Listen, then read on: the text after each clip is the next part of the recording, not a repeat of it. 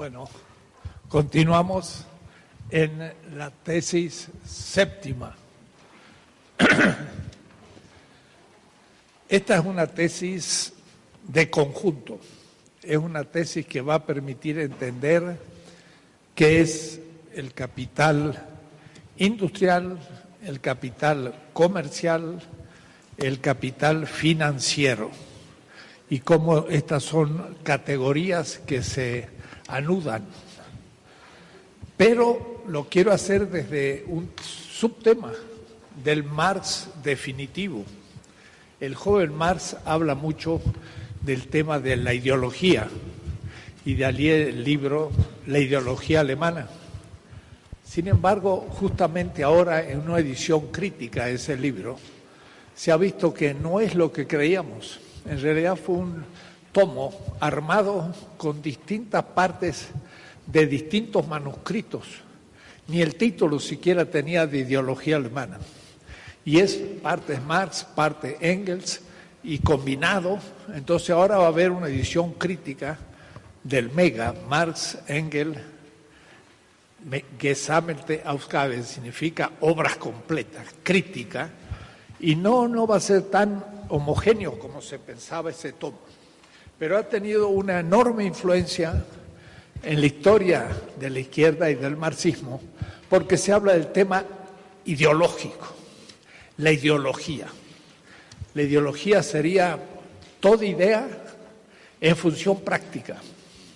Pero en ese sentido podría haber ideologías de muchos tipos, ideologías encubridoras o ideologías críticas, porque una idea en función práctica puede ser una idea en función crítica de la praxis. Entonces no siempre la ideología encubre, sino también descubre.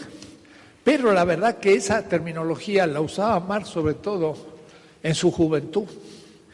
En el Capital mismo, tomen el tomo primero, el otro día en la Feria del Libro hemos presentado el primer tomo que tradujo para Fondo de Cultura Económica, pues un español de la generación de los exilados.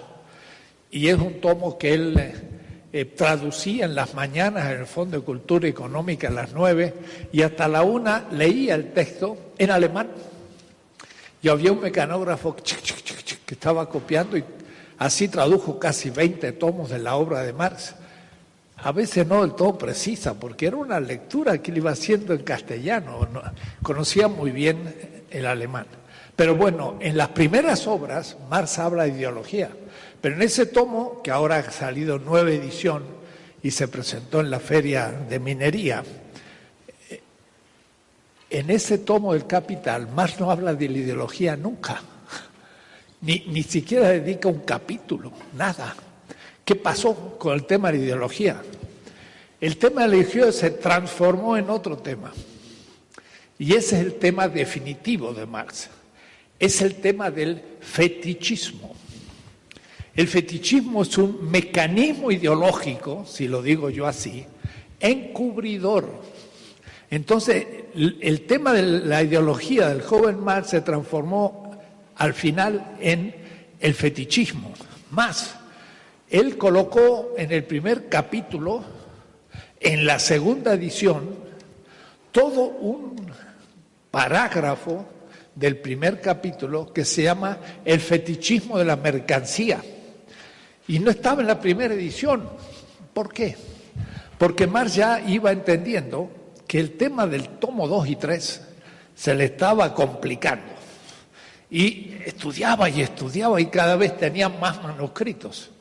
Tal manera que cuando Marx murió en el 83, Engels dijo, ah, por fin voy a poder editar el tomo 2 y 3 del Capital y lo que se encontró fue un paquete que decía para el tomo 2, zum der zweite Band, para el tomo 2, otro paquete para el tomo 3, manuscritos, y no había un texto escrito.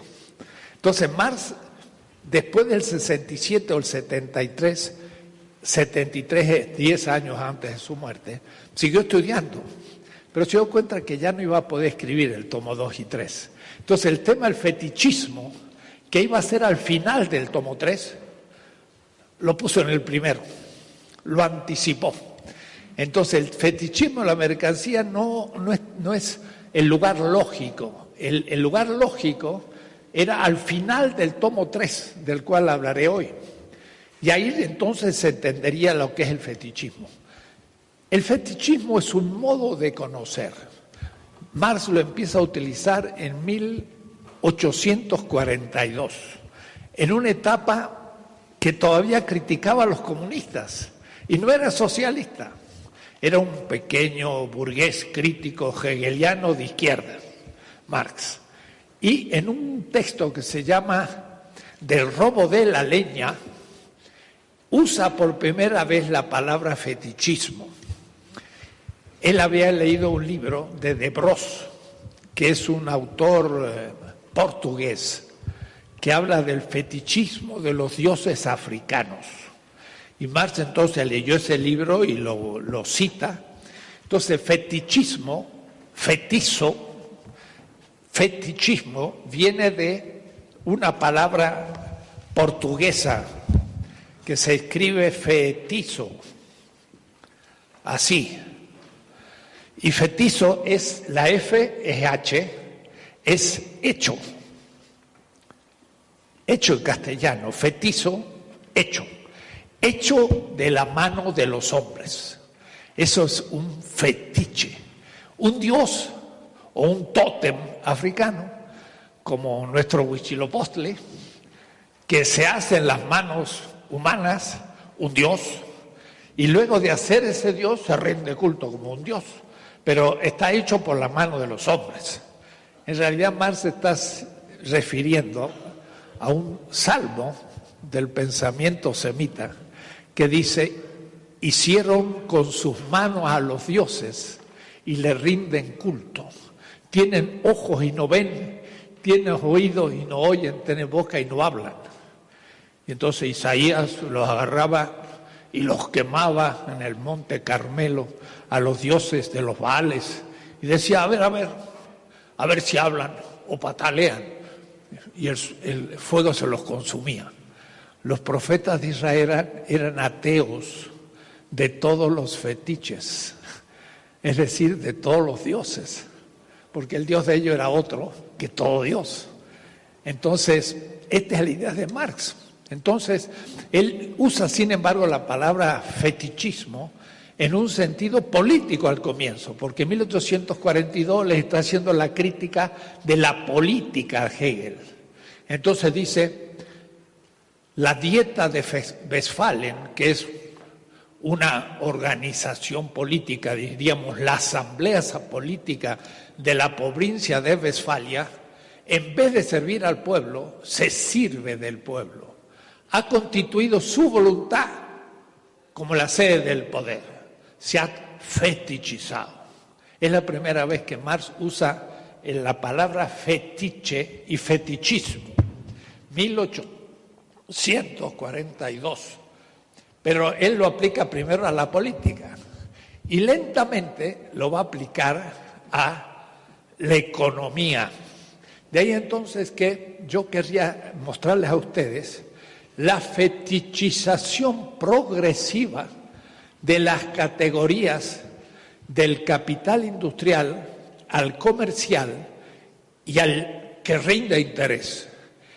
El capital que rinde interés, pues lo conocemos muchísimo nosotros, estamos sufriéndolo.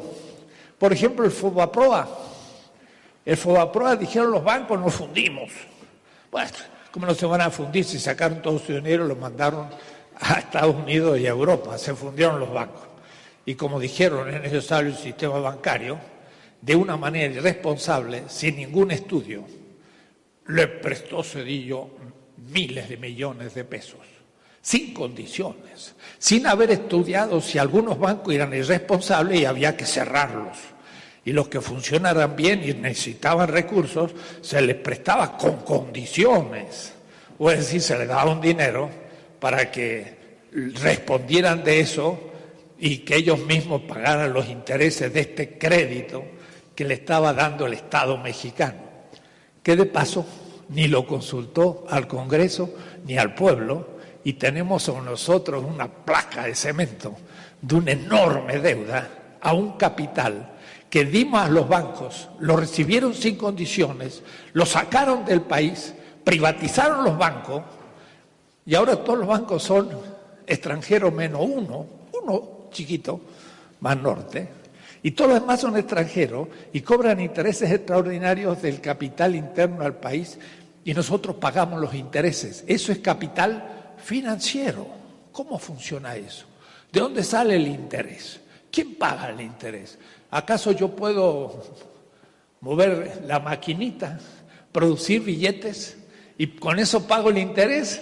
No, yo tengo que pagar el interés con mercancías, con trabajo humano objetivado, de tal manera que la pago con vida.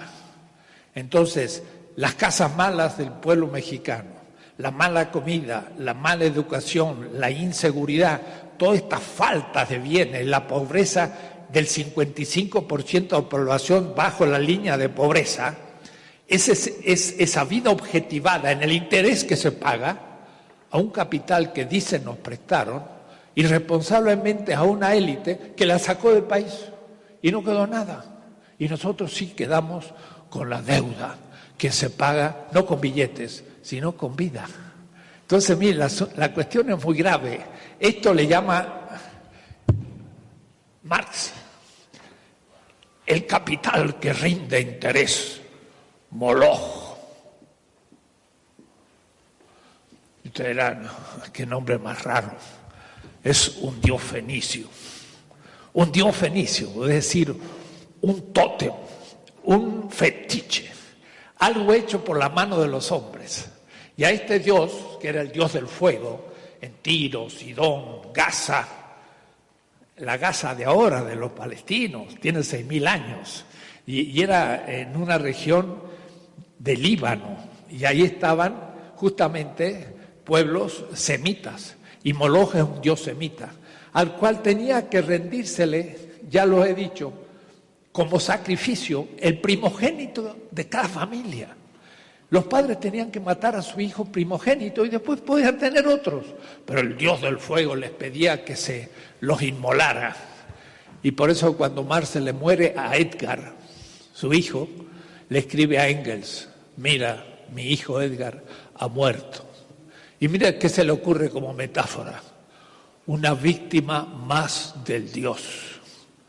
O decir que lo tenía muy presente a Moloch en su cabeza, porque él era un pobre cuyo hijo era inmolado al Dios, porque entre los fenicios de Tiro, Sidón, Gaza y otras ciudades fenicias, los ricos podían comprar un niño al pobre y en vez de inmolar su hijo, pues inmolaban el del pobre.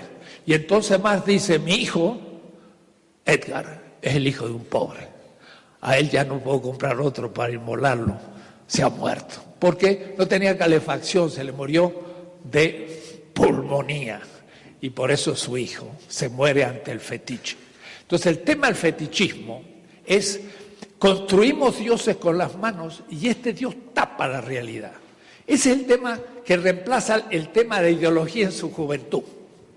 Entonces el tema de la ideología en Marx es el tema del fetichismo en el capital. El fetichismo es progresivo, cada vez es más el fetichismo. ¿Qué significa fetichismo para Marx? Él dice en un texto, este blöd, Marx usaba palabras un poco fuertes, a veces blöd, en alemán significa este tonto de baile, ha absolutizado lo relativo. Estaba dando una definición de fetichismo. Entonces, entendamos bien de qué estamos hablando. Ya lo he dicho más de una vez. Marx es un gran teórico de la relación. Entonces, la relación A, un término, se relaciona a B, otro término, la relación tiene dos términos, es una relación C con una cierta dirección D. O es decir, toda relación tiene cuatro términos. Ya lo apliqué una vez, por ejemplo, ¿qué significa maternidad? La madre es madre si tiene un hijo o una hija. Si no tiene hija, es mujer. O hijo, es mujer, pero no madre. Para ser madre tiene que tener un hijo. El hijo o la hija, a su vez, para ser hijo, tiene que tener madre. Porque si naciera por generación espontánea, no tendría madre y no sería hijo. Por eso nosotros tenemos hilo umbilical, digo siempre, y por lo tanto somos hijos siempre. Entonces, la relación de A a B es C, maternidad. La relación de maternidad es la madre con respecto al hijo. Y la dirección es de la madre a la hija. Si inverto esto y digo hija es A y madre es B, la relación es otra. No es una relación de maternidad, sino, ¿cómo? De filiación. Es otra cosa. Entonces, la hija es hija de una madre y la dirección es de la hija a la madre y es una relación de filiación. Pero vean, estos son términos dialécticos. La definición de hija supone el de madre y la de madre supone la hija. O es decir, que en la definición de un término está el otro y no separado, porque si separo, ya no entiendo. Más dice, han absolutizado un término. ¿Qué significa? Que han cortado la relación. Y como la hija es relativa a la madre, la absolutizan y hacen una hija absoluta sin madre. ¿Cómo se produce eso en, en la economía? Bueno, le voy a decir la sustancia del asunto y lo vamos a ir viendo de a poco. ¿Cuál es el origen de todas las categorías? El trabajo vivo. El trabajo vivo es el punto de partida. Y la objetivación del trabajo vivo es el valor.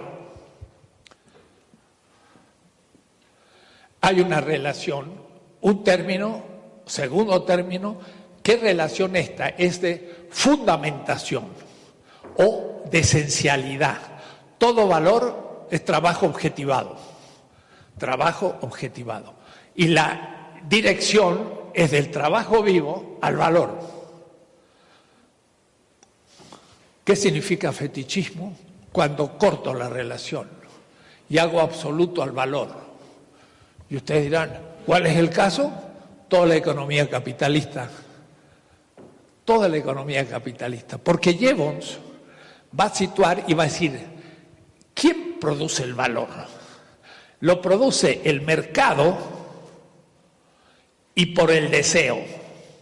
Si yo deseo más, hay más valor. Si deseo menos, menos valor. Y entonces quien constituye el valor es el mercado y el deseo. Pero el valor es una cualidad de la mercancía. Esta mesa vale dos mil pesos y le atribuyo el valor a la mesa. ¿Qué relación hay con el trabajo vivo? Ninguna he fetichizado el valor en la mesa. No me pregunto de dónde le viene el valor a la mesa. Ha desaparecido el otro término, lo he absolutizado lo relativo. Lo relativo es el valor, el valor como objetivación de vida. Es tan relativo que queda fundado en la vida que se objetiva. Si corto la relación del valor, hago un absoluto. Y este absoluto ya se refiere al mercado y ignoro el otro término de la relación. Y entonces más dice, se fetichiza. Miren qué concepto más hay que pensarlo. Entonces, se fetichiza, dice Marx, la persona, que es el trabajador, se hace cosa. ¿Por qué? Porque ya vimos que el trabajo vivo la persona, cuando es subsumido en el capital, lo voy a poner con K, como los alemanes, se transforma en un medio para adquirir ganancia. Entonces hay una máquina y hay una madera y hay un serrucho para hacer la mesa y hay un obrero y el obrero es como otro componente de la mesa. Es, le llaman capital humano. Pago cinco de salario, cinco de los medios de producción y en este caso la persona se ha transformado en una mediación de la ganancia, en una cosa. Y la cosa que es el capital, dice Marx, se ha transformado en una persona, porque como si fuera una persona que está gestionando todo, incluyendo al obrero, dentro del capital por subsunción. La subsunción del Marx definitivo es el concepto de alienación del Marx joven y el concepto de ideología del Marx joven es el concepto de fetichismo en el Marx viejo. Y entonces el trabajo vivo es subsumido, alienado en el capital y de cosas de personas se transforma en cosa y se olvida la relación del trabajo vivo con el valor y ahora el valor que se valoriza es como un sujeto personal y el obrero se ha transformado en una cosa como mediación del capital para adquirir ganancia. ¿Se va siguiendo? Algunos dicen, ¿de qué está hablando? Bueno, Después lo escuchan por segunda vez en el, en el vídeo y lo veremos también escrito. Entonces lo podrán reflexionar más. El fetichismo es absolutización de un término y a su vez también es el ocultar, ocultar los momentos esenciales del capital y principalmente el trabajo mismo como persona y el plusvalor, porque el trabajo vivo no es fuerza de trabajo, sino mucho más, y el plusvalor no aparece. Entonces el fetichismo absolutiza un término, pero además oculta categorías que al serse invisibles ya desaparecen en el análisis de la economía política de Adam Smith, de Malthus, de Valdras, hasta de Keynes, ¿Y qué decir de Hayek, el fundador del neoliberalismo, o Milton Friedman, que también es su alumno norteamericano? Es toda una economía fetichizada. Entonces, también se fetichiza toda la economía política, pero también la filosofía política. Y se los he dicho más de una vez, pero lo quiero repetir ahora en la doctrina del fetichismo. Desde la época de Hobbes, y después de Adam Smith se dice, hay un individuo, Hobbes, que pelea contra otro individuo y pone en riesgo la vida y para no matarse firman un contrato y este contrato es la base de la socialidad o de la sociedad política. ¿En qué sentido esos conceptos ya están fetichizados? En este sentido, todo individuo inevitablemente forma parte de una comunidad y ser individuo es como el trabajo vivo que se objetiva en el valor, es una relación. Hay una comunidad del cual cada uno de sus miembros es un individuo, pero la comunidad es la que funda la individualidad. Porque no habría individuos sin comunidad, pero ellos a esta relación la cortan y absolutizan un término, B, como en el caso del valor, y dicen, originariamente hay un individuo, y ya se olvidaron la comunidad, fetichizan la individualidad. Entonces ya ese concepto no es empírico, es un concepto abstracto, fetichista con el cual después dicen es un individuo que no tiene relaciones. Vuelven a fetichizar, porque todo individuo es parte de una historia.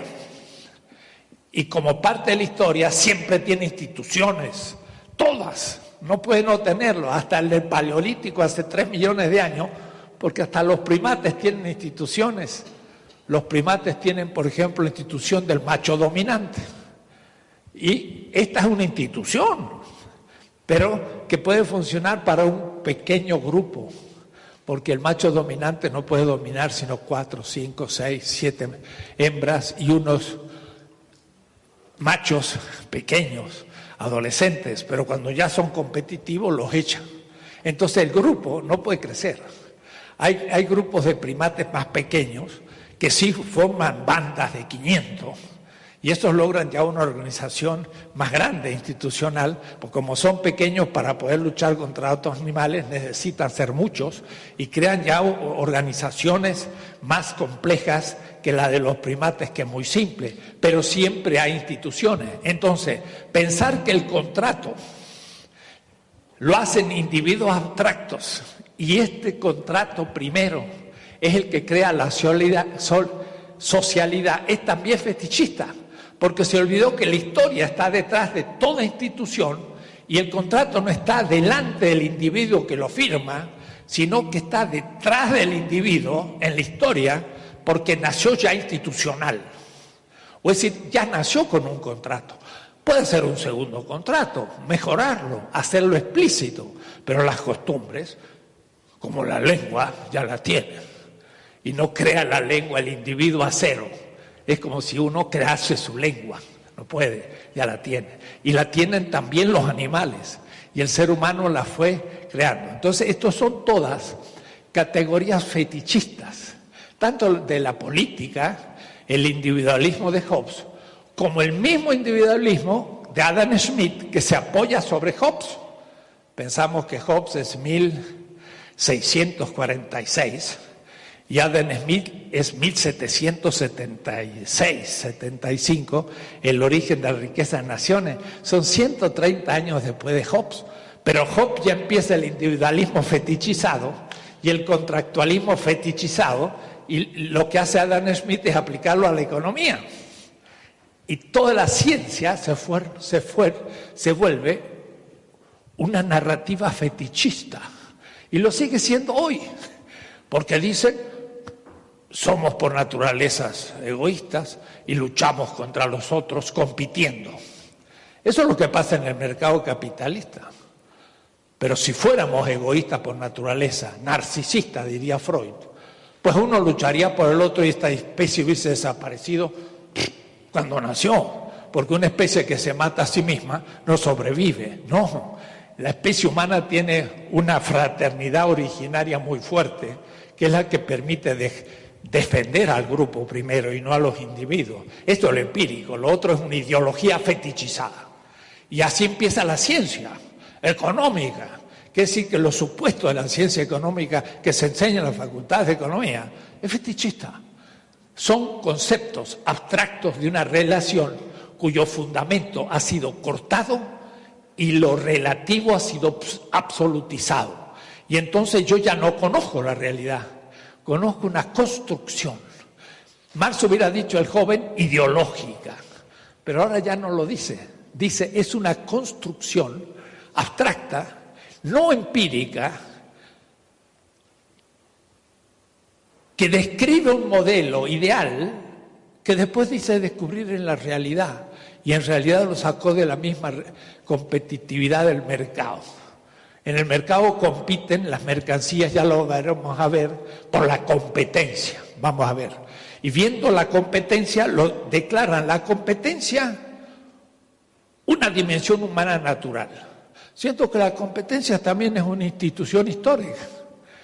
Y ya aplicando la competitividad egoísta a la, naturaleza humana como ideal o milagro, demuestran que eso acontece en los hechos. Lo que pasa es que han partido del mercado, han hecho un modelo ideal a partir del mercado y al volver al mercado dicen, ah, miren, lo volvemos a descubrir, pero es un círculo porque había partido del mercado. Entonces, e, es una construcción que oculta. Entonces, la economía moderna fetichiza sus supuestos al individuo lo autonomiza al individuo de la comunidad y también fetichiza la referencia al trabajo vivo, que desaparece y que aparece de nuevo como capital humano. Pero el decir capital humano ya es una cosa, en el fondo el salario, pero no el sujeto vivo que crea por valor y al que nunca se le paga su trabajo, porque el trabajo tiene una dignidad infinita y no se puede pagar, porque es el que crea los valores. Entonces Marx tiene en esto una visión mucho más fuerte. ¿Cómo empezar para criticar esta... Eh, ¿Me lo borras todo? Hoy te voy a pedir a ti.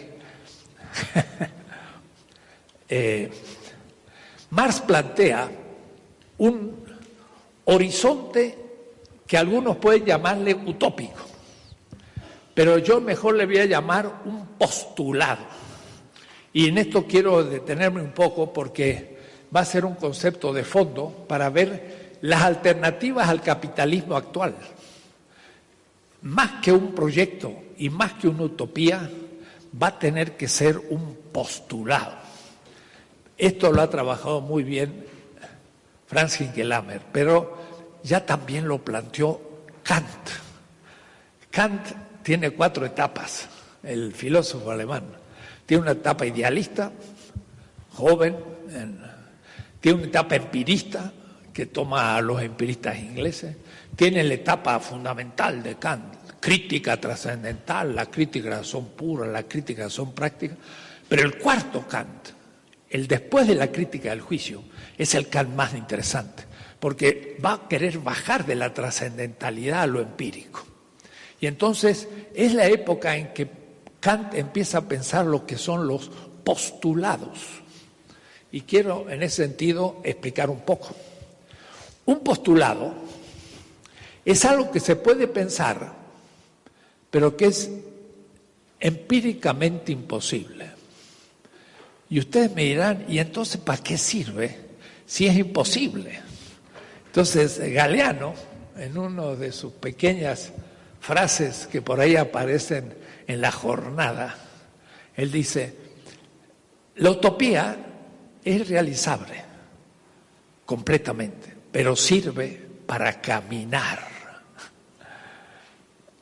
El postulado ilumina un camino y quiero que quede muy claro, la alternativa al capitalismo no la tenemos hecha pero tenemos luces o criterios que nos permiten descubrir en cada caso qué es lo que se endereza a la alternativa no capitalista.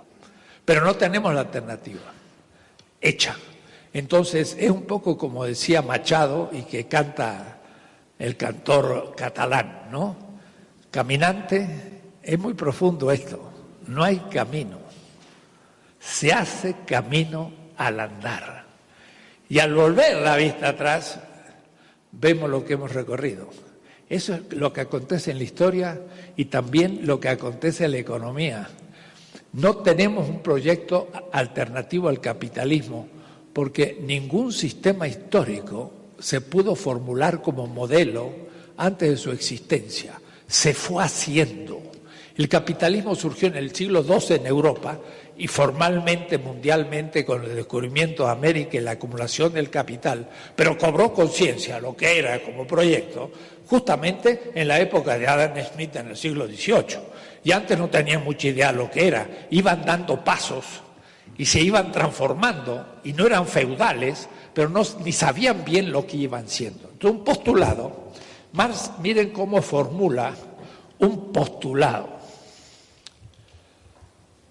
que lo agrega justamente en ese pequeño parágrafo sobre el fetichismo de la mercancía.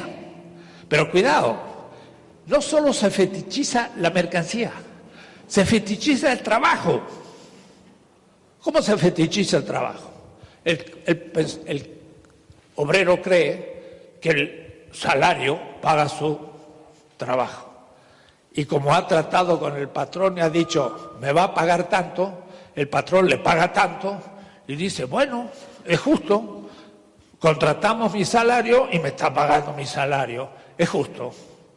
y él mismo no sabe que está produciendo por los valores. O es decir, que él mismo está fetichizado, porque él no sabe que él es el que produce el valor y por lo tanto no le pueden pagar lo que él produce. Si lo pagara no habría ganancia y el capital no funcionaría como funciona. O es decir, que el propio trabajo queda oculto a los ojos del trabajador porque ha fetichizado el salario y no ha comprendido que el salario es fruto de su trabajo al cual ha sido negado. Es fetichizado todas las determinaciones del capital que ha anunciado hasta ahora, el dinero, el medio de producción, la máquina, el trabajo, el producto, la mercancía y el dinero que recupero a la venta y también está fetichizada la ganancia, porque no sé dónde sale. Y creo que sale del trabajo del capital. Y no me doy cuenta que es el trabajo vivo de nuevo, absolutizo un término de la relación. Pero no va a ser así. Se va a absolutizar también y va a ir creciendo del, del capital industrial, va, se va a hacer más fetichista en el comercial y va a ser absolutamente fetichista en el financiero. Y ya cuando yo pido un crédito en el banco y me dan un dinero para hacer mi casa, me dan un dinero y la relación al trabajo vivo es tan lejana que ya ni supongo esa relación y creo que ese dinero tiene un valor en sí que voy a usar y está fetichizado. Moloch. Y no se entiende nada. Está todo invertido y oculto. Entonces, el tema es cómo empezar a poner en crisis esta visión fetichista. Y entonces Marx dice, por, es interesante la fórmula que usa, él dice, imaginémonos una vez más, como diciendo, ya lo hago continuamente, imaginémonos, puede ser, la imaginación es una facultad humana que crea lo nuevo. Los poetas tienen imaginación, los grandes inventores, los grandes pensadores y también los políticos inventan lo no existente. Por eso entonces dice, imaginémonos una vez más una asociación de seres humanos, porque la palabra Menschen en alemán no son de hombres, las feministas saben. Por eso cuando casi siempre decimos hombres, hay que decir seres humanos. Una asociación de seres humanos libres, libres, libres significa indeterminados, todavía no dentro de ningún sistema, todavía ningún sistema los ha subsumido, están antes del sistema tributario, antes del esclavismo, antes del capitalismo, antes del socialismo real, todavía no han entrado en ningún sistema. Marx está dando las categorías críticas para todo sistema futuro, no solamente pasado. En cualquier sistema futuro, el trabajo primero empieza a ser libre, luego es subsumido en ese tipo de trabajo y ahí se aliena. Quizás ni sea el dinero. En el socialismo real no fue la riqueza. En el socialismo real la dominación era ser miembro del partido. ¿Quién lo hubiera pensado? Entre los mandarines de la China había 200.000 eso eran los que dominaban el sistema chino hace 2.200 años. Eran unos 250.000 en el imperio chino en sus buenas épocas. Hoy son 6 millones de miembros del Partido Comunista. Muchos más, pero en el fondo casi lo mismo. Los mandarines de antes siguen siendo los de hoy, pero como dice Chomsky, los nuevos mandarines. Claro que él, se, él piensa en las tanques de pensamiento de las universidades, son las nuevas mandarines, pero también son los miembros del partido, porque no han sido elegidos sino desde arriba y son pocos. Bien, pero él dice, imaginemos una asociación de hombres libres, todavía no determinados, que trabajen con medios de producción comunitarios, gemeinschaftlich, en alemán Gemeinschaftlich es comunitario, no colectivo. Marx no usa nunca la palabra colectivität. No es colectivo, es comunitario. Y nuestros indígenas tienen un sistema comunitario. Y las usinas, que eran los sistemas tradicionales de producción rusos eran comunitarios y Marx dijo, la China puede pasar directamente al socialismo sin pasar por el capitalismo. Entonces, mucho cuidado, porque Marx tiene como ideal una comunidad, no una sociedad colectiva. Ni siquiera tiene propiedad estatal o pública, sino propiedad común. Lean el último libro de Antonio Negri, Commonwealth, lo común. Y aunque yo no me gustan los anteriores, Imperio y Multitud, en este está mucho mejor Antonio Negri y habla de lo común. No es lo público ni lo privado, es algo distinto. Lo público es una sociedad política, pero lo común es una comunidad. Entonces Marx piensa en una comunidad y desde esa utopía, desde ese postulado pensable, pero imposible de realizarlo plenamente, porque cuando quiero hacer esa comunidad, empiezo a crear instituciones que son determinadas, inevitablemente voy a lograr durante un tiempo grandes avances. Pero después me van a empezar a plantear limitaciones y se, y se va a ir descubriendo su injusticia. Entonces, un sistema perfecto, por definición, es imposible. Hay, y muchos alumnos o estimados discípulos me dicen, maestro, y si un sistema perfecto es imposible, ¿para qué luchar? Claro, si fuéramos perfectos, puede haber un sistema perfecto. Pero si hay unos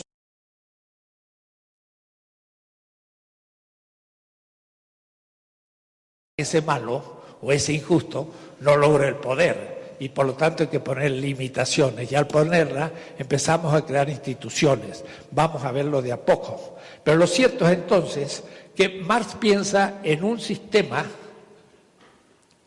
que va a ser puesto en cuestión entonces, él piensa en un postulado, que es una asociación de hombres libres, comunitarios, que van a primero mirarse a sí mismos y decir, somos una comunidad. Y luego van a pensar de relacionarse a la naturaleza y producir algo. Y lo que produzcan va a ser social.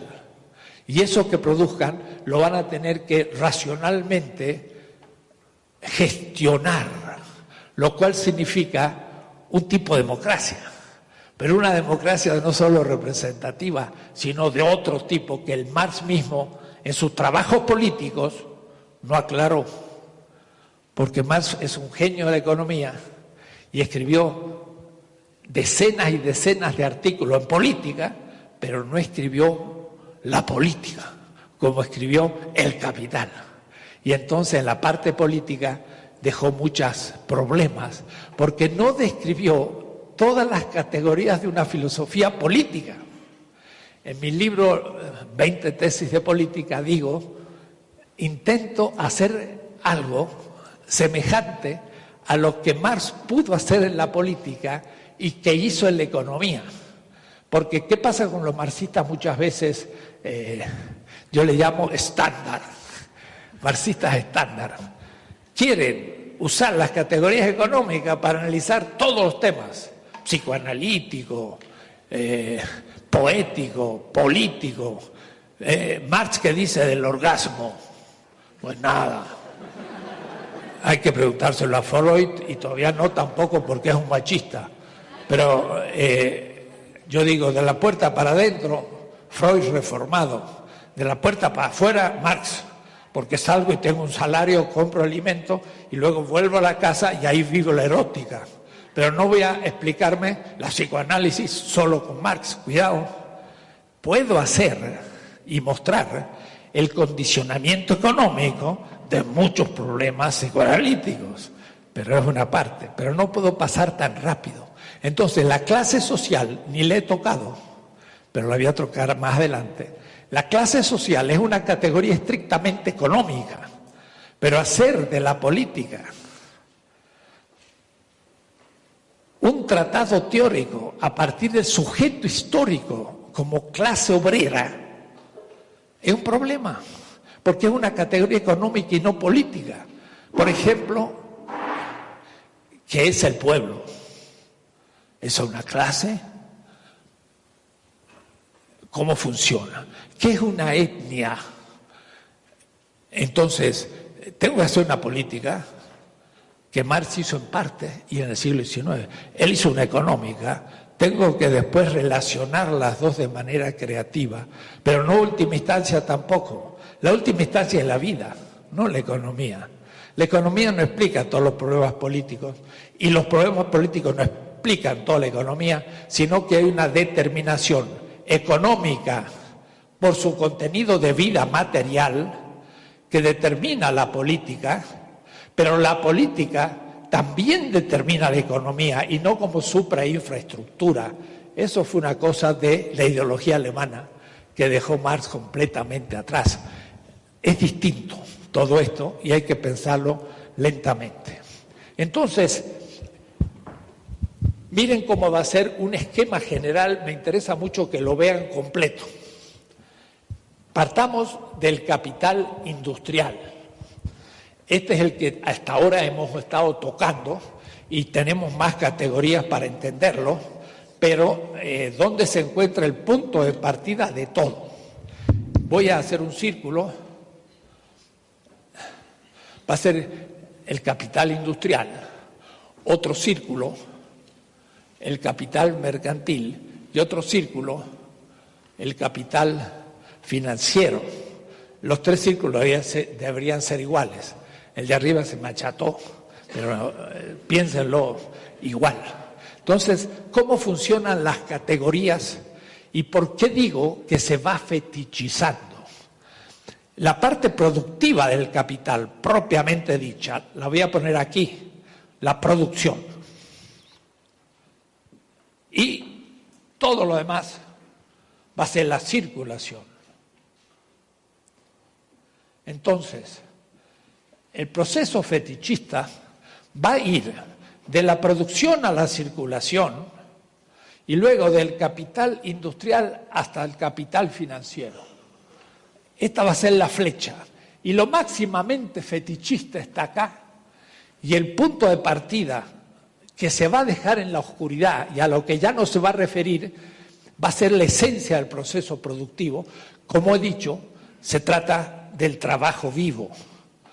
Pero el trabajo vivo que es subsumido en el capital meramente como trabajo al cual se le paga salario. Y el salario ya no lo pongo acá, porque el salario ya viene del nivel de la circulación, porque es dinero. Entonces el trabajo recibe un salario. Y a veces se piensa que el trabajo es lo que yo le he pagado, pero a su vez este trabajo es fuerza de trabajo que es menos así que el trabajo vivo que va a quedar en, la oscuridad. Entonces, ¿cómo, ¿cómo, van siendo las categorías? ¿Cómo se mueven? Dijimos, al comienzo hay un dinero como dinero. Entonces pongamos dinero. Y va a ser dinero uno. Se acumuló no como capital, sino acumulación feudal, o, de las minas, donde ustedes quieran, no todavía a través de un salario ni de plusvalor. En la segunda vuelta, Marx habla de capital 1, capital 2, capital 3. Es una, es una espiral. Capital 1, dinero. Capital 2, ya es dinero como capital parcialmente. La tercera rotación ya es dinero mucho más plusvalor y llega un punto en que el 99% del capital es puro plusvalor acumulado y entonces realmente propiamente capital. En los Grundrisse, él habla entonces que esta primera vuelta es el capital 1, la segunda el capital 2, la tercera el capital 3 y, va mostrando la diferencia en cada uno. Eso que hacen los Grundis ya no lo hacen en el capital. Entonces, por eso que es interesante ver las diferentes redacciones para ir entendiendo. Este dinero de inmediato ya va a ser capital después de una vuelta. significa que es un dinero que ya va a tener plusvalor de la vuelta anterior del capital o la rotación del capital. Entonces el dinero es circulación. Yo compro en, la, en el mercado mercancía y compro, entre comillas, trabajo. Y entonces dice, pues el, comprador encuentra en el mercado un valor de uso que es la fuente creadora del valor. Y usa la palabra fuente, no fundamento, no productiva, sino creadora del valor. Entonces, esto es la circulación porque es el mercado. Está viéndose el mundo del mercado. Pero una vez que yo ya tengo al obrero y ya compré la madera y la sierra para hacer la mesa, entonces dice Marx, abandonemos la superficie visible del mercado, es el mundo de, Hegel fenomenológico, e introduzcámonos en el misterio del capital, la fábrica, el nivel productivo. Y entonces ahora dentro de la fábrica está el obrero, hecho cosa, mediación, para mover la sierra, cortar la madera y hacer el producto. La, persona se ha transformado en cosa, ha sido subsumido, ha sido alienado, ha sido destituido de su dignidad. Hay este problema ético. Yo soy profesor de ética. ¿Dónde es la falta ética del capital? Ahí. Tomar una persona humana como un instrumento del aumento de la tasa de ganancia. O es decir, como una cosa, se pasa de persona a cosa. Y entonces Lukács va a llamar la cosificación del ser humano. Ya no hay una persona. Entonces Marx dice por ahí, y en el medio del ruido de la fábrica se levanta el obrero. Es como Charles Chaplin en los tiempos modernos.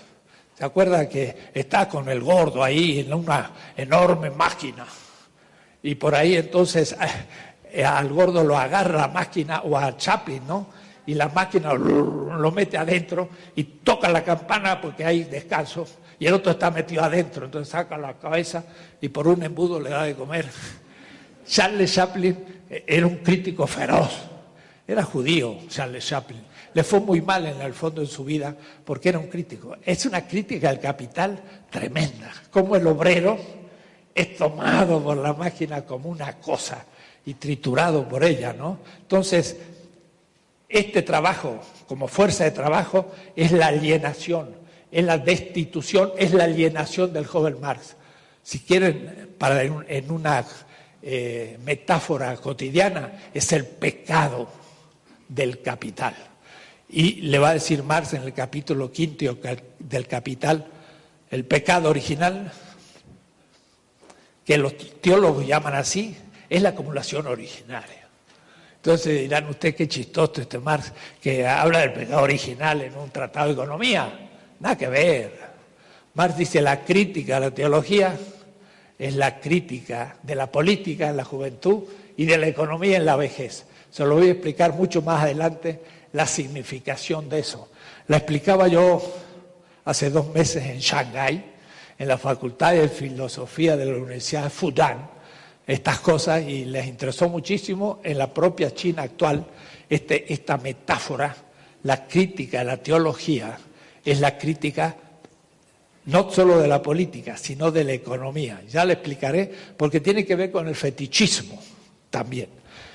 Entonces, el trabajo se enfrenta al medio de producción, que es la materia y los instrumentos, pero produce, no, crea en la visión crítica de Marx, pero de ningún economista, crea también a nivel de la producción el plusvalor. Lo crea sin tener conciencia el obrero ni el capitalista. Y entonces por eso eh, Marx piensa que una teoría como la de él tiene una función política. Es darle al obrero conocimiento de lo que hace y que no sabe. Porque cuando cobra conciencia, entonces dice, me están explotando. Pero si cree que el salario está pagando su trabajo y ese salario lo han convenido y se lo pagan, dice justo y no tiene ninguna indignación ante el hecho. Pero si supiera que le ha robado la mayoría de su trabajo, entonces le entra la indignación. Es lo que en política significa la única sede del poder está en el pueblo, no en el Estado. No es el soberano, no es el Estado, es el pueblo. Cuando el pueblo sabe que es soberano y el Estado le viene a decir que tiene que cumplir y no cumple con las obligaciones del pueblo, entonces el pueblo se indigna, pero tiene que antes saber que la sede del poder político es el pueblo y no el Estado. Y entonces hay que hacer visible lo que no sabe. Y ahí entonces entra la indignación y la posibilidad del cambio histórico. Sin conciencia no hay cambio. Porque si el salario paga justamente mi trabajo, pues yo me quedo tan conforme. Nunca lo paga, porque siempre produce más. Este plusvalor es la categoría crítica de todo el sistema, pero además le permite a Marx pensar las cosas. Ese modo de producción, más trabajo, e incluyendo el plusvalor, produce un producto. Le voy a empezar a poner números para que ustedes empiecen a entender por números. Pongamos que le pago de salario 5. 5 de salario y los medios de producción madera y sierra 5 y que le saco plusvalor 3, sin que lo sepa el obrero ni el capitalista, y entonces más dice, el producto tiene 13 de valor. Pero cuidado, los costos de producción son 5 más 5, 10. Costo de producción igual 10. Es lo que ha gastado dinero. Y para el capitalista eso es lo que vale el producto, 10. O es decir, ya ha fetichizado qué? El plusvalor. El plusvalor no aparece. Más dice, pero el valor del producto es 13.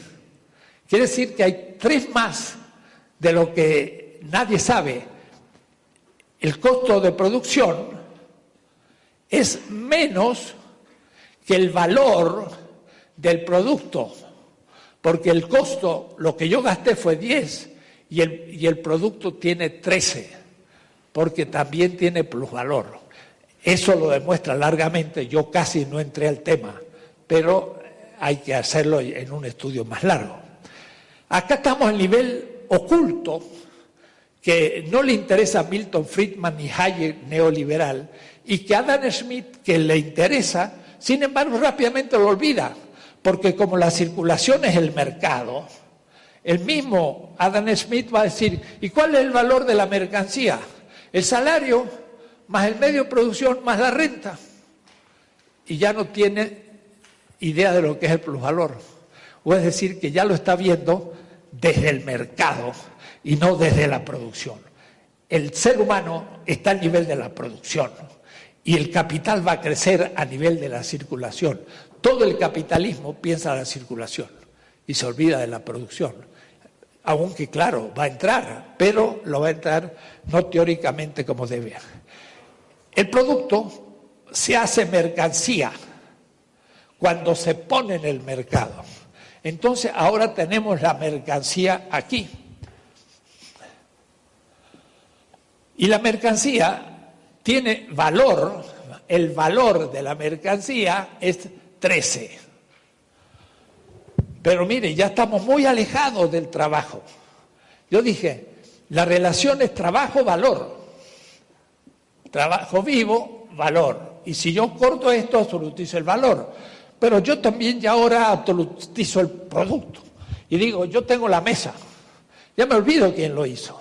Y creo que el, el valor de la mesa, pues está en la mesa.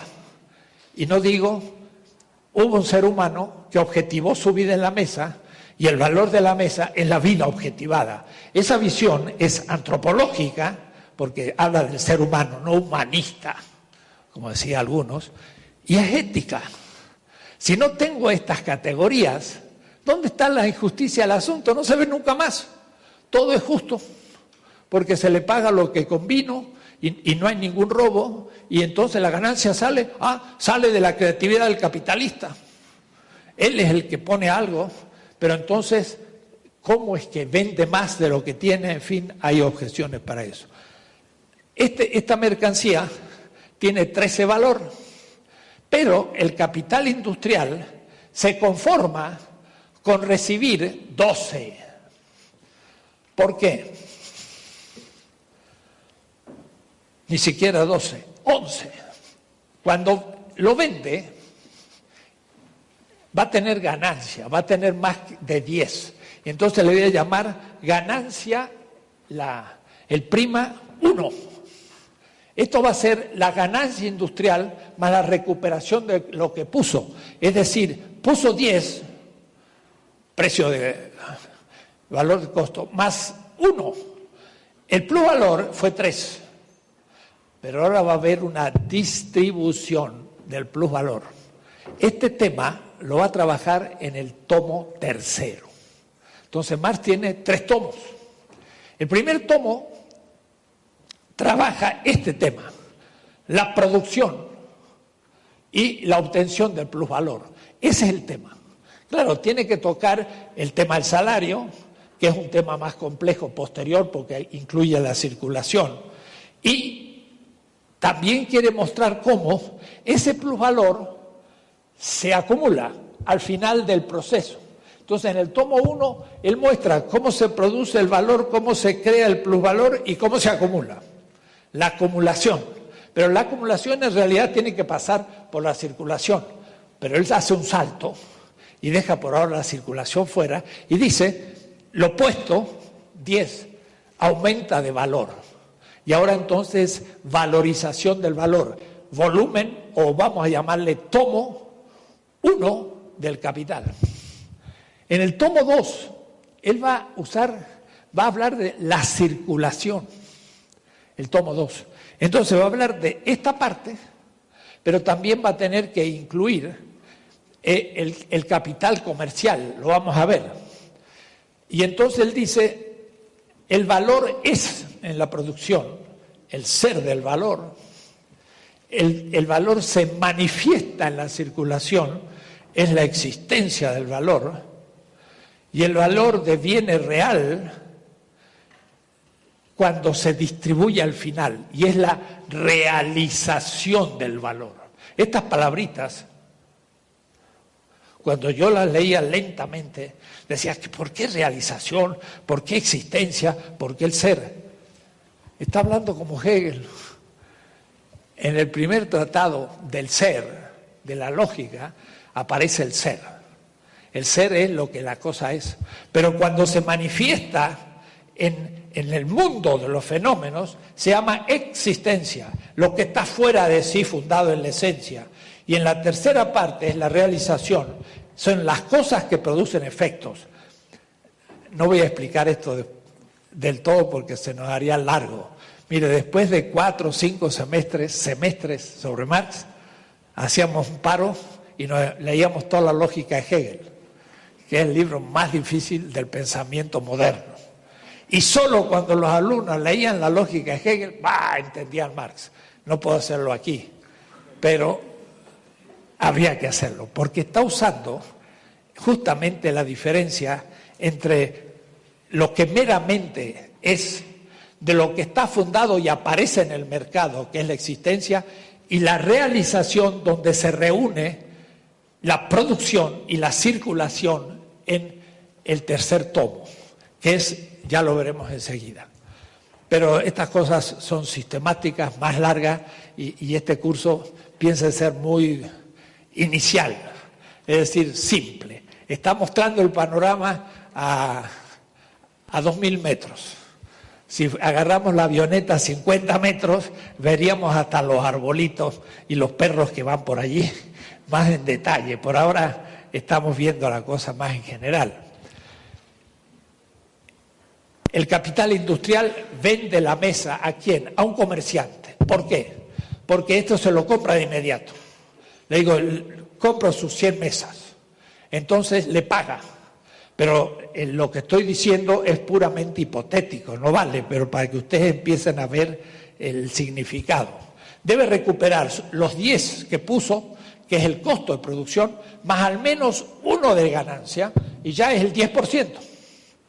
pero 10% de ganancia, porque la ganancia se calcula, la ganancia con respecto al total del costo de producción. Pero ¿cuánto ha sido la explotación del plusvalor? Le pagó 5 y sacó 3. No fue el 10%, porque el 10% era 0.5 y sacó seis veces más. Es el 60% de plusvalor. La ganancia es 10%, pero habiéndole pagado 5 de salario y, habiendo hecho 3 de plusvalor, igual 60% de explotación del trabajo. Hacha, esto es más que esto. Entonces, la tasa de ganancia es lo que le interesa al economista, pero no se ve la explotación del ser humano. El ser humano se ve en la tasa de explotación del obrero. Y Marx lo escribe en inglés. Taste of exploitation. Él escribe en alemán, pero esto lo pone en inglés. La tasa de explotación es ética y la tasa de ganancia es puramente económica. La economía capitalista no tiene ética, no puede tenerla. Y por eso Hayek dice, no me pregunte usted problemas éticos, porque la economía no tiene nada que ver con la ética. Cuidado, la economía tiene una moral capitalista. No hay que robar al otro, hay propiedad privada, hay que cumplir con los contratos, hay que respetar la competencia y punto. Que eso sea inhumano, no me lo pregunte. Marx es un ético. Está pensando en el ser humano y, une el ser humano, vida humana, con la economía gracias a sus categorías de valor. Yo le explicaba esto al profesor Appel, maestro de Habermas, y, entendió a medias, pero entendió que, que Marx es el gran economista ético.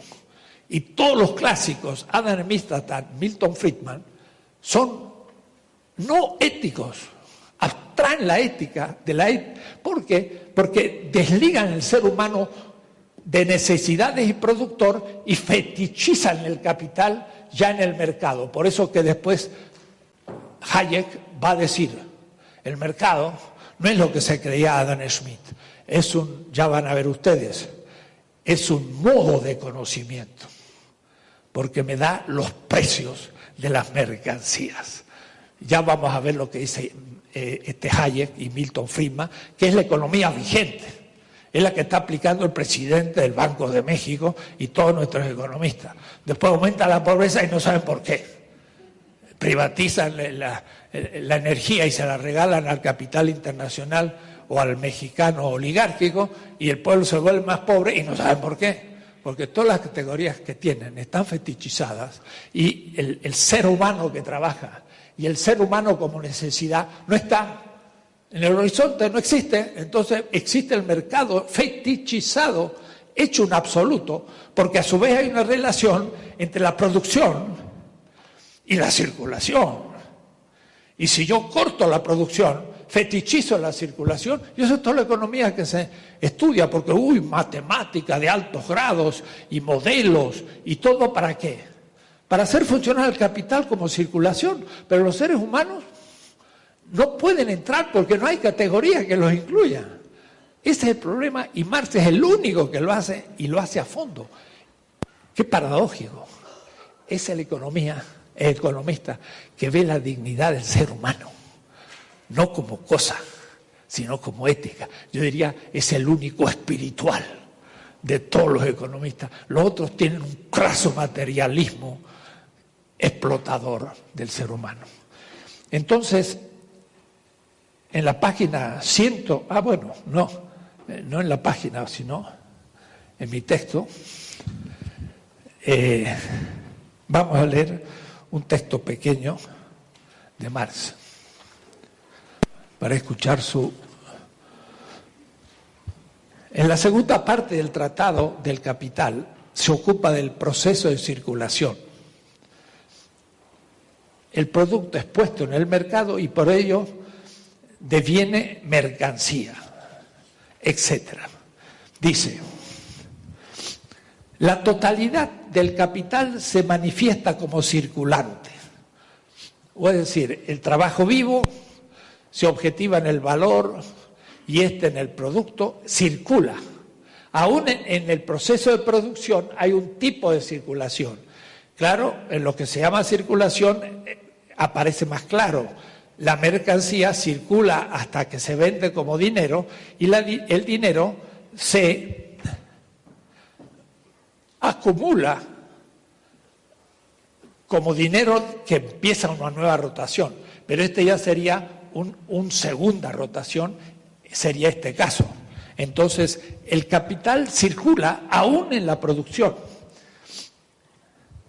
De tal manera que en el ciclo de la fase de la producción transita, sin embargo, también a las sucesivas metamorfosis. Entonces, llama fase a la producción y a la circulación otra fase. Por otra parte, se manifiesta la diferencia con la circulación como una esfera específica cuando funciona como capital dinero y con la esfera inmediata de la producción donde funciona como capital productivo. Entonces, como totalidad, el valor circula en todas las determinaciones. Yo le llamo la circulación ontológica, como totalidad. Pero después hay una fase productiva y una fase circulante, y esto sería óntica, o es decir, un aspecto de la totalidad. Y ahí entonces hay una cantidad de cuestiones para analizar porque es el tomo segundo. En el tomo segundo, Marx va a estudiar eh, cómo circula el capital.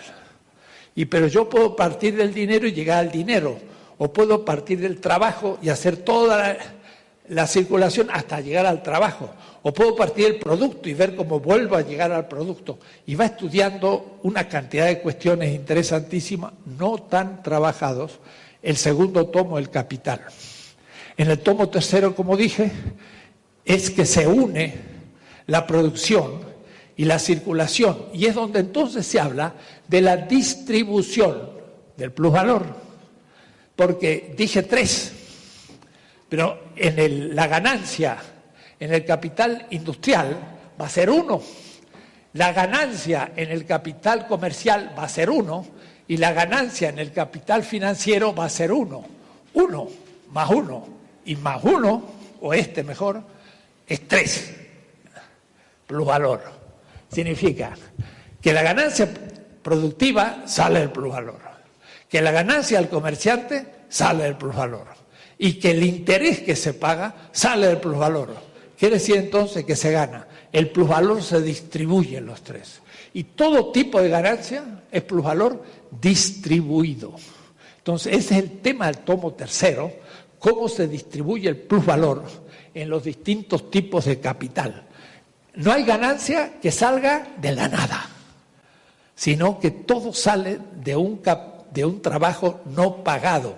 Ahora piensen ustedes, este, esta ganancia que va a ser interés, está lejísimo ya de este trabajo vivo que trabajó en la fábrica. Entonces yo el dinero que veo en un banco, Citibank, en dólares, ¿cómo voy a ver en él sangre de un obrero?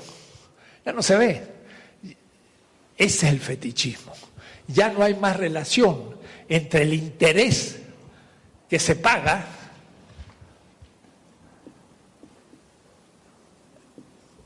y el trabajo vivo.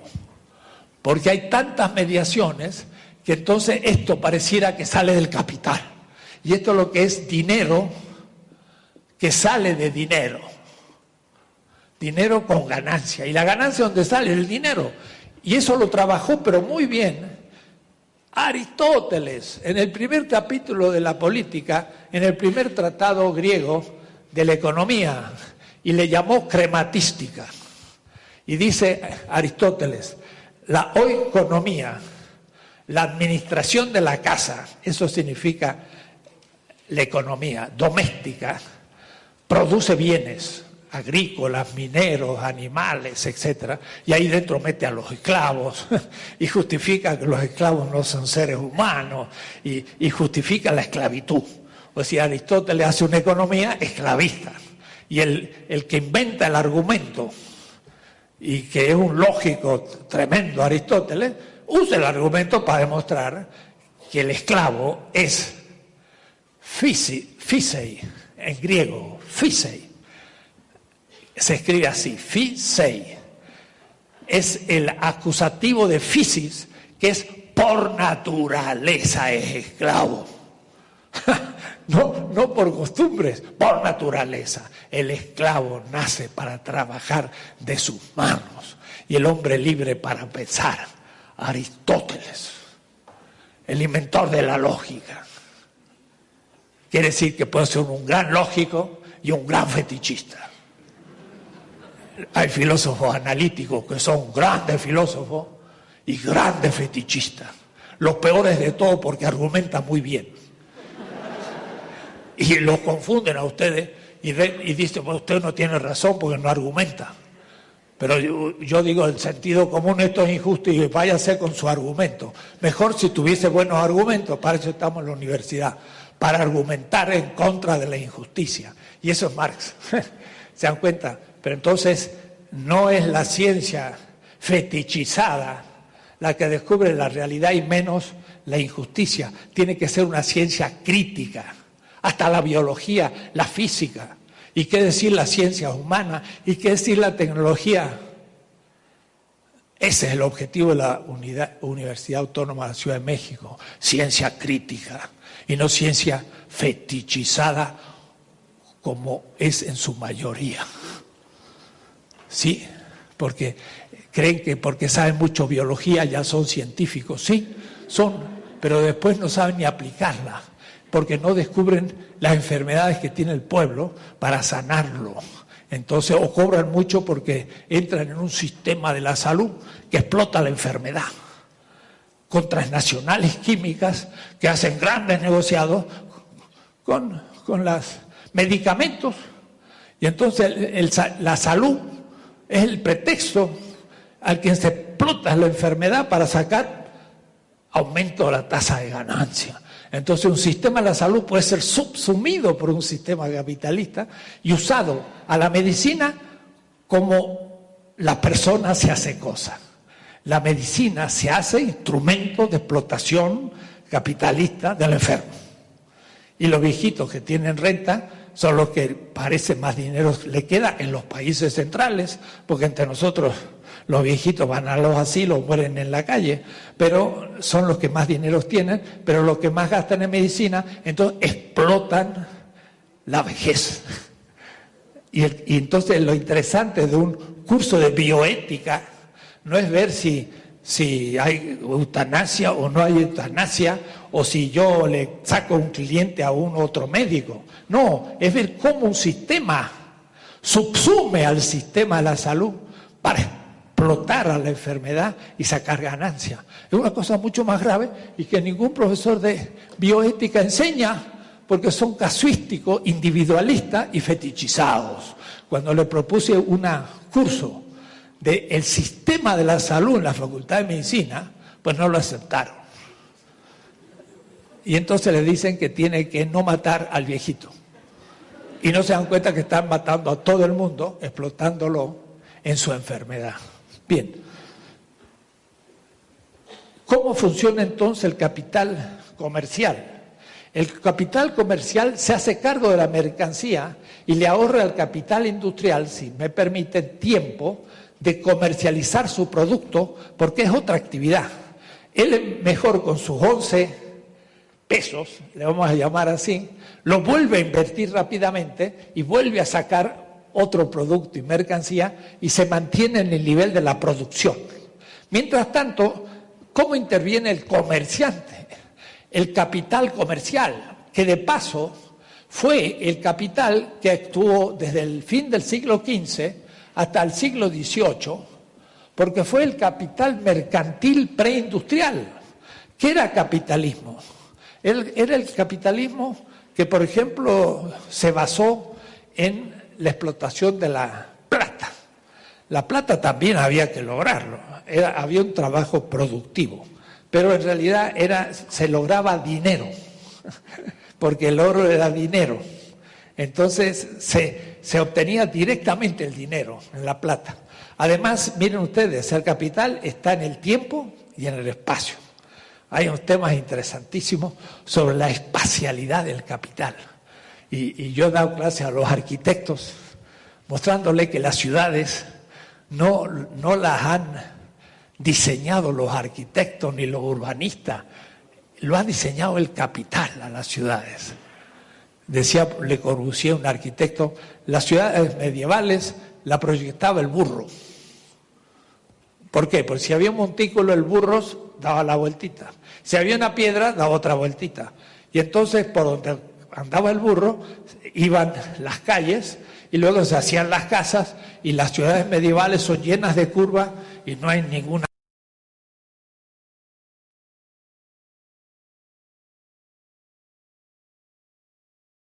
un seminario sobre la moda.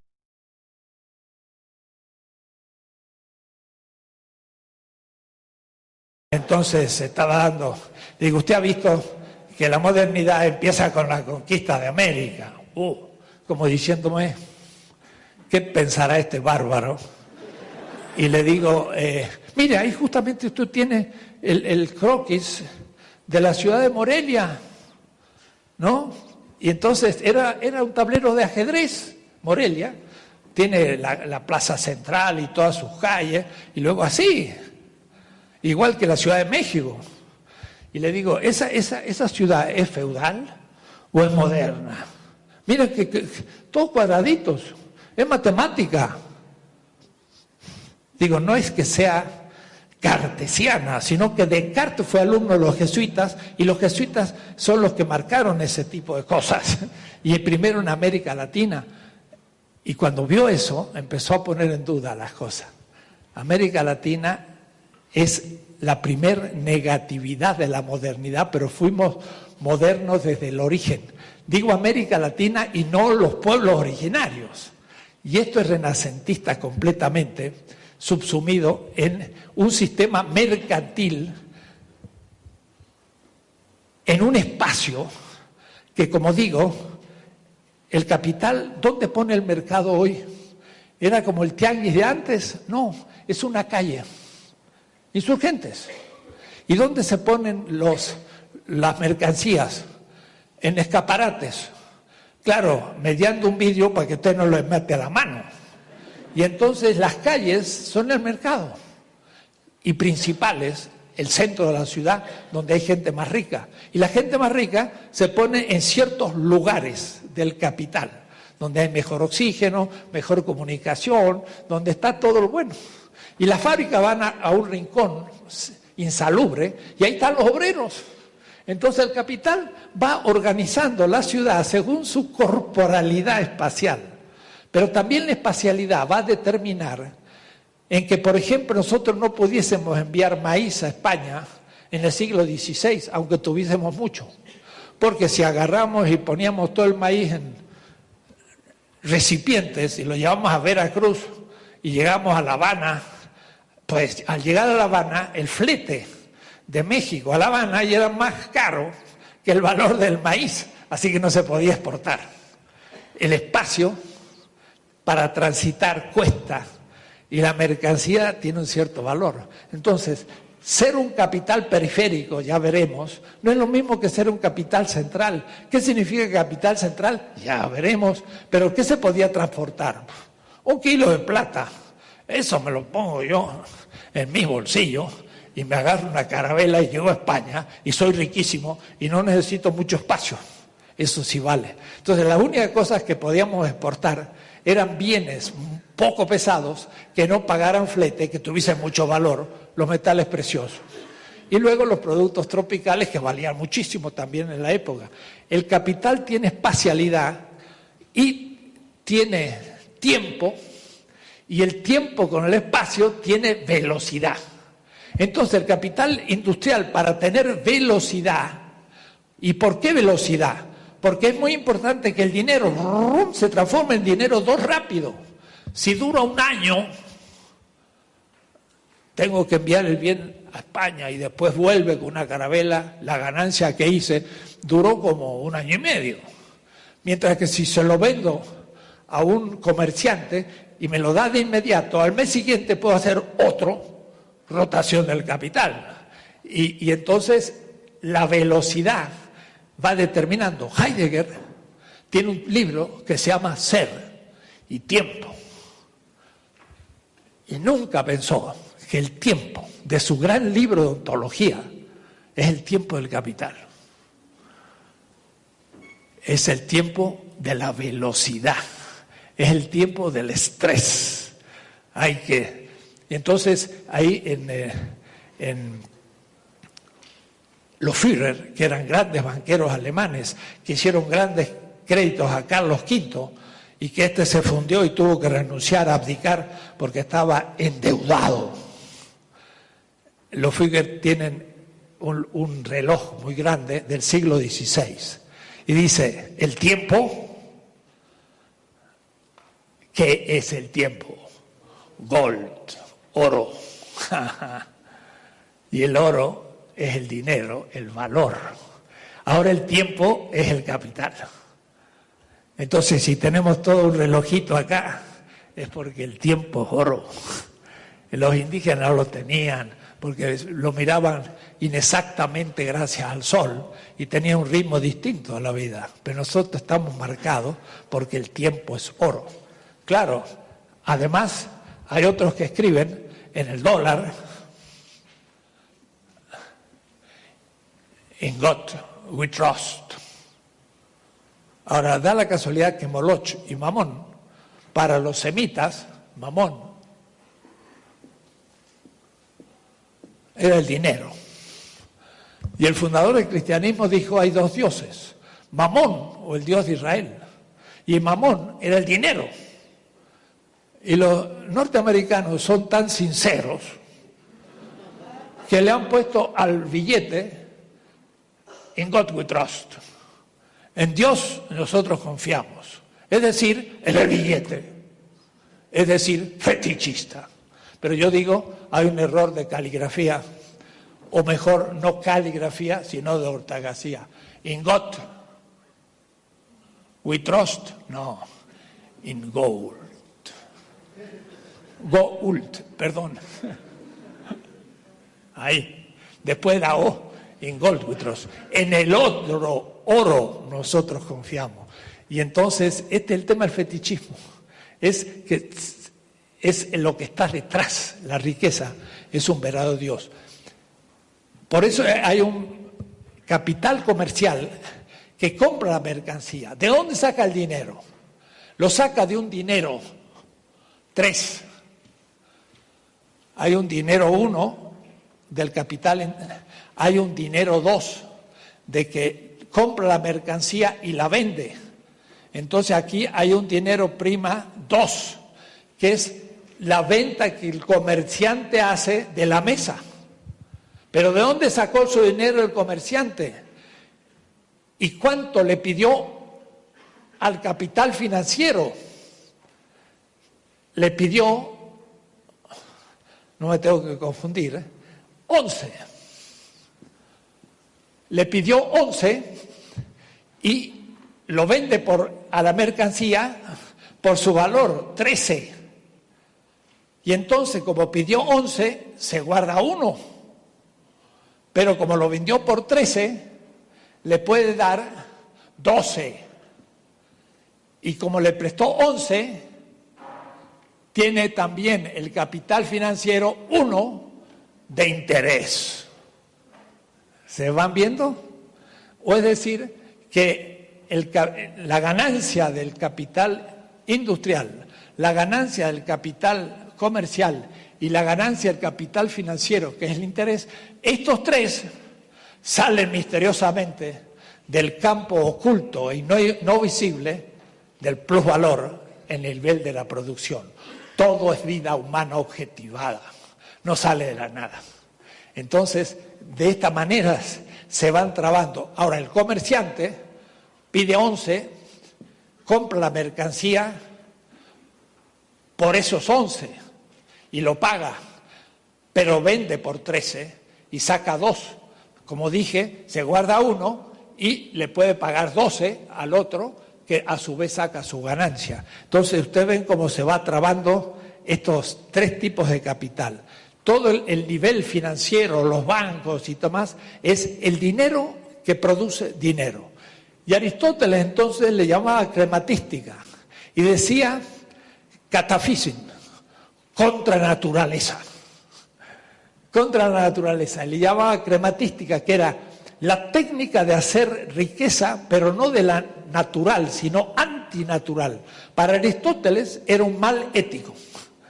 Y más, hay un libro en la, la Biblia hebrea y cristiana, en este caso sí lo tengo que decir, el Deuteronomio, que es parte de la ley, y hay un versículo que dice, no puedes prestar dinero a tu hermano.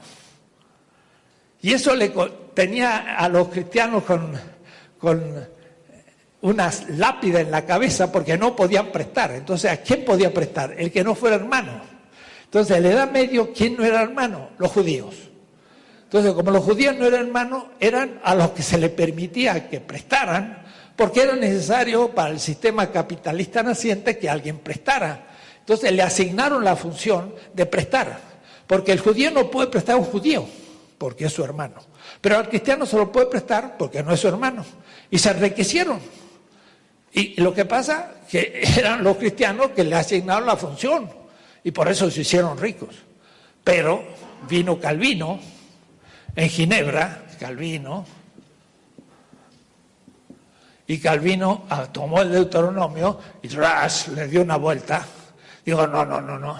No es que no se pueda prestar, porque prestar es necesario, claro, es necesario para el funcionamiento del capital, pero hay que prestar con poco porcentaje.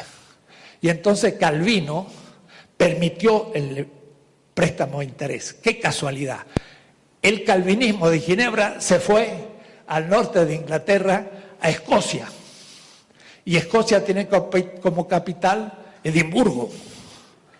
Y en Edimburgo está la iglesia presbiterana, que no es la anglicana del sur de Inglaterra, hay que distinguirlo. Y John Knox, John Knox fundó el presbiterianismo, que es el calvinismo inglés. Qué casualidad, Adam Smith es presbiteriano. Y todos los grandes economistas eh, de Manchester, de Edimburgo y, de Glasgow, del norte de Inglaterra, calvinistas. Entonces, ese es el tema de Marx. Hay que hacer una crítica de la religión calvinista, la teología, para hacer una crítica a la economía capitalista. Porque los calvinistas han hecho un cristianismo adoptado al capitalismo, donde no se ve ninguna contradicción entre el capitalismo y el cristianismo. Y entonces, miren qué cosa, los calvinistas han invertido el cristianismo como han invertido la economía. Hay que invertir la inversión. Y entonces hay que invertir ese cristianismo y ponerlo ahora de pie, para poder poner de pie a la economía.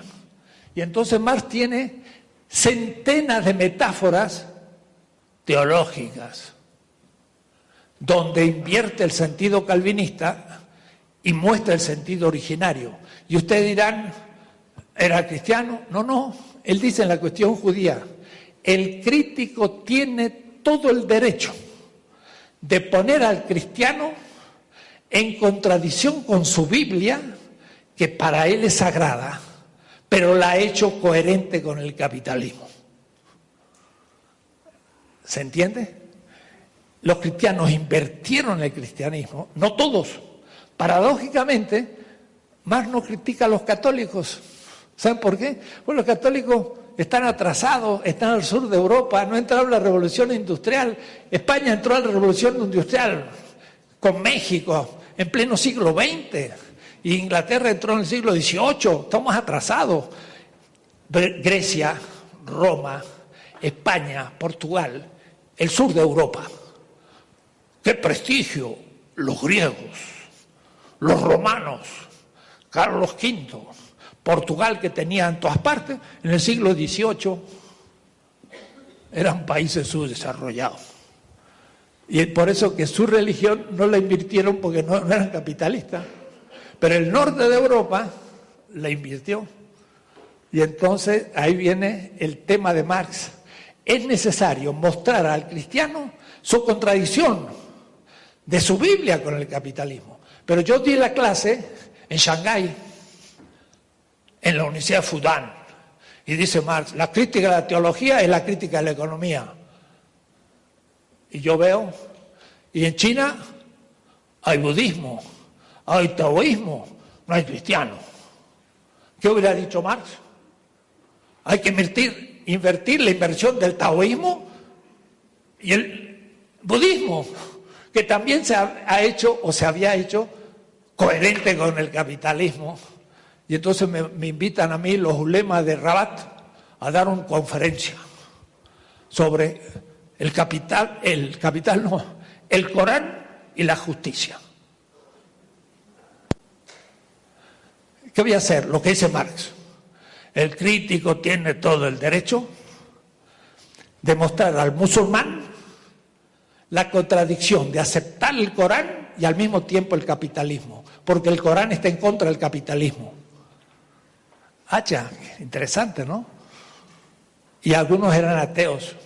Está bien, pero lo que pasa que entonces ignoraron lo que decía Marx. Marx no fue ateo. En el 44 dice Marx, después de negar la negación del hombre, el ateísmo no tiene más función. O es decir, si hay un Dios que nega al hombre y dice tú eres esclavo y tienes que obedecer, eso es una negación del hombre. Al hombre hay que decir tú eres libre y tú tienes que forjar tu destino. Hemos negado la negación. Y en ese caso ya no importa los dioses porque tenemos que negar un Dios que niega al ser humano. Pero después de eso, ya Marx lo deja. En 1872, dice Marx a Engels, una carta, lo tengo en mi libro, lo pueden consultar en el MEV. Dice Marx, el tonto este Bakunin, ay perdón, Marx hablaba así, así que así hablaba del anarquista, Bakunin. El tonto este de Bakunin me quiere meter el internacional una asociación teológica, una asociación de ateos socialistas. Marx. Marx estuvo en contra del ateísmo porque dice, eso lo que crea es división teológica entre los obreros y no necesitamos esa, división. Al negar los dioses, negaron la izquierda toda la cultura popular, porque en América Latina, el África y el Asia son grandes narrativas míticas religiosas. ¿Qué es lo que hay que hacer? Lo que hace el blog. Hay mitos de alienantes, hay que negarlo, fetichistas. Y hay mitos de liberación, hay que potenciarlo. Punto. No hay que negar los mitos, hay que usarlos. Eso es lo que hacía Marx. Eso es otro tema. Un libro mío se llama Las metáforas teológicas de Marx. 400 páginas y taco textos para todos lados. Cientos y cientos de textos. Marx dice, el pecado original, así le llaman los teólogos, es la acumulación originaria. Algunos dirán, está haciendo un chiste, Marx. Ah, sí, eso es una metáfora. No, tiene 17 textos. Mire qué interesante idea. ¿En qué consiste un mal originario? son las estructuras sociales que hacen que el esclavo se crea esclavo, que el libre se queda libre, el capitalista se crea capitalista y el obrero por naturaleza obrero. O es decir, las estructuras sociales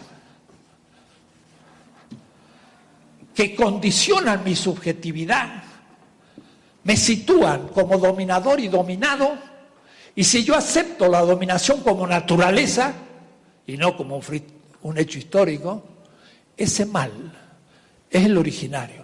Y entonces dice, los teólogos han deshistorizado el pecado original.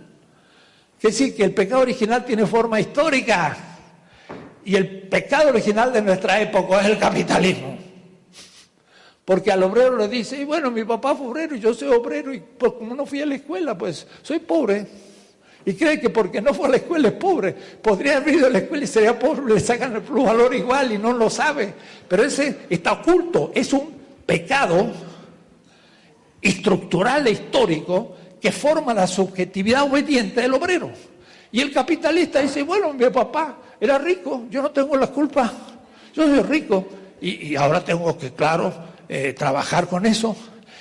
Y tampoco sabe que su papá fue rico, porque en el mejor de los casos robó valor.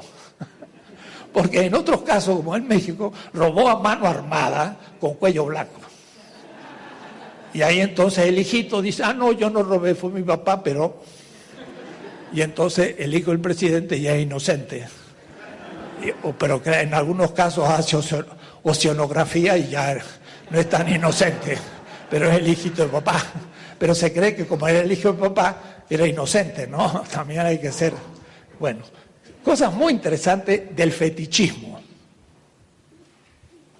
Y me estoy aproximando a la hora.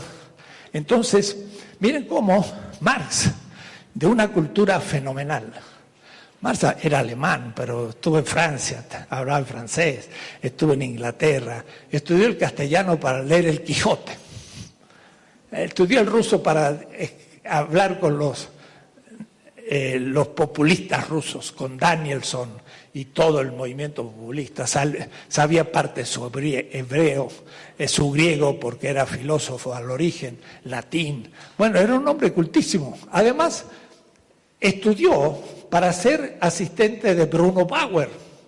Y Bruno Bauer era profesor de teología en Bonn. Y lo echaron. Lo echaron porque justamente planteó el tema del ateísmo como antifetichismo y lo echaron de la Facultad de Teología de Bonn y Marx iba a ser su asistente. Así que si no lo hubiera echado a Bruno Bauer, hubiéramos perdido al Marx economista porque hubiera sido teólogo. Por suerte lo echaron a Bruno Bauer. El pobre Marx no pudo entrar a la universidad, se quedó siempre desocupado y quedó hasta su muerte crítico y escribió El Capital pero sabía de los temas de una gran cultura. Y los marxistas no tienen esa cultura, ni los mejores, ni Lukács, ni Engels. Porque Engels al fin era un propietario de una pequeña fábrica de su padre que puso en Manchester y vivió como un capitalista, porque tenía obreros asalariados y vivía de eso. Marx Nunca trabajó siquiera porque no lo logró, era un desocupado, pero no era un empresario, sino que era un poco una especie de hippie que, dedicó todo su tiempo al trabajo. Bueno, entonces el tema era el siguiente, ese interés que paga el banco, y alguien pone en un banco 10 pesos y después un año le da uno, dice, este salió de mis 10 pesitos el que puse, aún el persona que pone. Y el banquero dice, ven, soy un benefactor porque le doy a usted un peso de interés. Bueno, ese peso es trabajo vivo, valor, pero está lejísimo. Ya no se ve ninguna relación. Son relaciones de relaciones relativas. Y cuando corto esto, creo que el dinero produce dinero a interés. Y lo veo como un absoluto y entonces ese es un mecanismo de ocultamiento cognitivo. Es una ciencia fetichizada en donde puede sacar resultados inmediatos, pero nunca desde el origen. Entonces, el pensamiento crítico de Marx, por último, diría una sola cosa y lo dice explícitamente. El trabajo es todo. Lo dice tal cual en los manuscritos de 1861. El trabajo humano es todo. O es decir, todas estas categorías son trabajo humano en algún tipo de objetivación y en algún tipo de relación. Y entonces todo el mundo económico, al fin, es trabajo humano objetivado, acumulado, distribuido en manos de unos pocos y donde la mayoría no recibe el fruto de su trabajo, que es el plusvalor, el excedente. Arno Peters. Yo dije, los sistemas económicos al fin se definen por el manejo de su excedente. Y hice ese esquemita que puede parecer como una pequeña matriz, donde el sujeto 1, el dominador, domina al sujeto 2. Y en el caso del capitalismo, el capitalista y el obrero. En el caso del feudalismo, el señor feudal y el siervo. En el caso del esclavismo, el señor libre y el esclavo. El obrero trabaja la naturaleza como materia con los medios de producción, produce un producto, pero a su vez produce un excedente. Y ese excedente se lo apropia el capitalista, es el plusvalor. La única diferencia con todos los sistemas anteriores, que ese excedente nadie lo ve. No es visible. Es una no es fenómeno, no aparece. ¿Por qué? Porque está detrás. Entonces Marx dice, detrás está el ser y lo que aparece es la apariencia. La apariencia es la ganancia, pero el fundamento y su ser es el plusvalor. Eso no aparece y él dice, si el plusvalor apareciera, no es necesario la ciencia que es para Marx Wissenschaft. La ciencia no tiene nada que ver con Popper, ni con Lakatos, ni con Feyerabend y los grandes teóricos de la epistemología. No tiene nada que ver, no responde a esa definición de ciencia. Y muchos marxistas quisieron entonces redefinir a Marx de Popper. Lo que había que decir era muy distinto. Popper tiene una, una visión superficial y fetichizada de la ciencia. Marx tiene otro concepto mucho más profundo. Y claro que no, no responde a la definición de ciencia del señor Bunge. Porque el señor Bunge tiene una epistemología completamente fetichizada. Cree que lo matematizable es conocimiento. Me acuerdo yo en el Congreso de Morelia, 1975 estaba llegando a México y tenía 40 años. Y en un congreso de filosofía habló Mario Bunge. Y yo salí del fondo, le dije, profesor, usted no sabe lo que es la dialéctica. Hablé así provocativa y violentamente. Y habrán dicho, ¿quién es este jovencito ahí que está diciendo otras cosas al maestro Bunge? Ahora está en McGill y yo estoy aquí. Y él sigue hablando de sus cosas y yo hablo de otras. Y hay que ver quién de los dos está apuntando a la realidad. Mario Bunge, en su método científico, muestra un concepto fetichizado de la ciencia para Marx. Entonces yo no voy a decir Marx no era científico, como dice Bunge, porque no responde a la definición popperiana o bungiana de ciencia. Yo voy a decir tiene otro concepto mucho más profundo de ciencia y más bien lo que pasa que Popper tiene una visión superficial. Su falseamiento es óntico. Y hubo una gran disputa entre Adorno y Popper. Pero Adorno no fue suficientemente claro en criticar a Popper. Pero lo que le dice Adorno de la Escuela de Frankfurt, usted no sabe lo que es la dialéctica. Y la dialéctica es todo esto que estoy explicando. De eso Popper no tiene ninguna idea, porque su gran amigo, en Londres era Friedrich Hayek, de la School of Economics, el fundador del neoliberalismo, que era vienés como él. Mire, Viena es un lugar importante. Viena está Einstein, en Viena está Popper, está Carnap y está Hitler y mucha otra gente. Viena era, era la gran capital del imperio austrohúngaro que cuando se vino abajo dejó una élite muy notable, ¿no? Entonces Popper era amigo allí, en, Viena, de su amigo Hayek, y el señor Hayek, ya lo vamos a ver aparecer, es el teórico del neoliberalismo que hoy sufrimos en el mundo y en México. Gran parte de los sufrimientos viene de su teoría de la competencia perfecta y cantidad de cosas que vamos a llegar a tocar. Entonces vean ustedes que las cosas no están desconectadas, tienen que ver la absolutización de algo completamente relativo, se corta la relación y se la absolutiza. El interés nace del dinero. ¿Y por qué merece el dinero interés y porque se arriesga. Porque claro, yo pongo dinero y el riesgo debe también apreciarse. Pues el riesgo no produce valor, dice Marx. El único que produce valor, y lo crea, es el trabajo humano. Y esa es la ley del valor. Ningún valor surge, valor de cambio, sin trabajo humano. Es una antropología, no un humanismo. Y si yo le robo valor a otro, lo mato en algún aspecto de su vida, porque es una metafísica de la vida humana.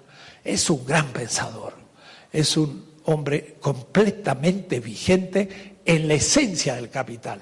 Luego todo esto, cuando se vuelve concreto, vamos a ver qué pasa en el caso de países centrales, países periféricos, teoría de la dependencia, cómo se explica eso de cómo se roba un país periférico, que, que es trabajo vivo, pero es trabajo vivo de una nación, no de una persona. Y entonces esto es más complejo todavía porque hay que tener una visión del mercado mundial.